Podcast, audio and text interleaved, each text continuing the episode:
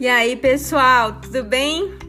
Conforme os pedidos, né? Para minha vinheta ser. E aí, galerinha do agro, vamos começar o nosso segundo Tomate Cast. E hoje nós vamos falar de cinco fatos do tomate que eu quero ver se você sabe.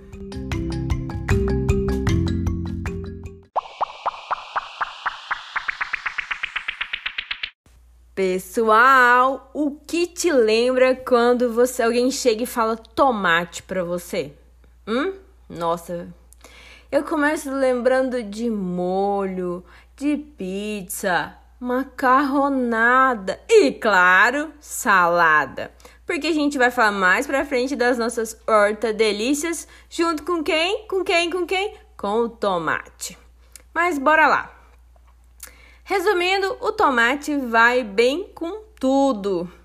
Mas por engano, pessoal, ele sempre acaba na geladeira. E aí, será que é o ideal? Não, não é. O ideal é que ele vá para a fruteira, porque ele é o quê? O quê? O quê? Primeiro episódio, ele é um fruto. Olha que lindo isso. Ele tem uma alta concentração de açúcar, o que atrai os mais diferentes insetos ele tem um aroma muito característico. Quando você tiver a sua planta de tomate ou no seu jardim ou na sua horta, em qualquer espaço, você vai perceber essas duas características. Mas Índia, o que, que é o Tomate Cash de hoje? Hoje a gente vai falar de cinco fatos do tomate para ver se você sabe. Primeiro fato: o tomate não é coisa de italiano, e sim de maia. A gente falou isso no primeiro Tomate Cast. E ele foi usado durante muito tempo como decoração e considerado venenoso. Mas o que, que mais eu preciso me lembrar, Índia? Hoje, dentro do tomate, a gente tem várias variedades e com certeza ele não é mais venenoso, e sim uma horta delícia. Segundo fato. Depois da batata, o tomate é a hortaliça mais consumida do mundo. Olha que belezinha.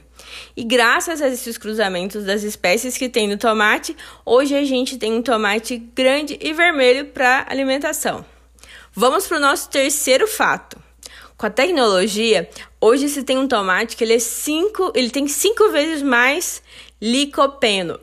E agora, o que, é licopeno, Índia? O licopeno é um oxidante que traz vários benefícios à saúde. E claro, um deles é a prevenção contra o câncer. Bora para o quarto fato.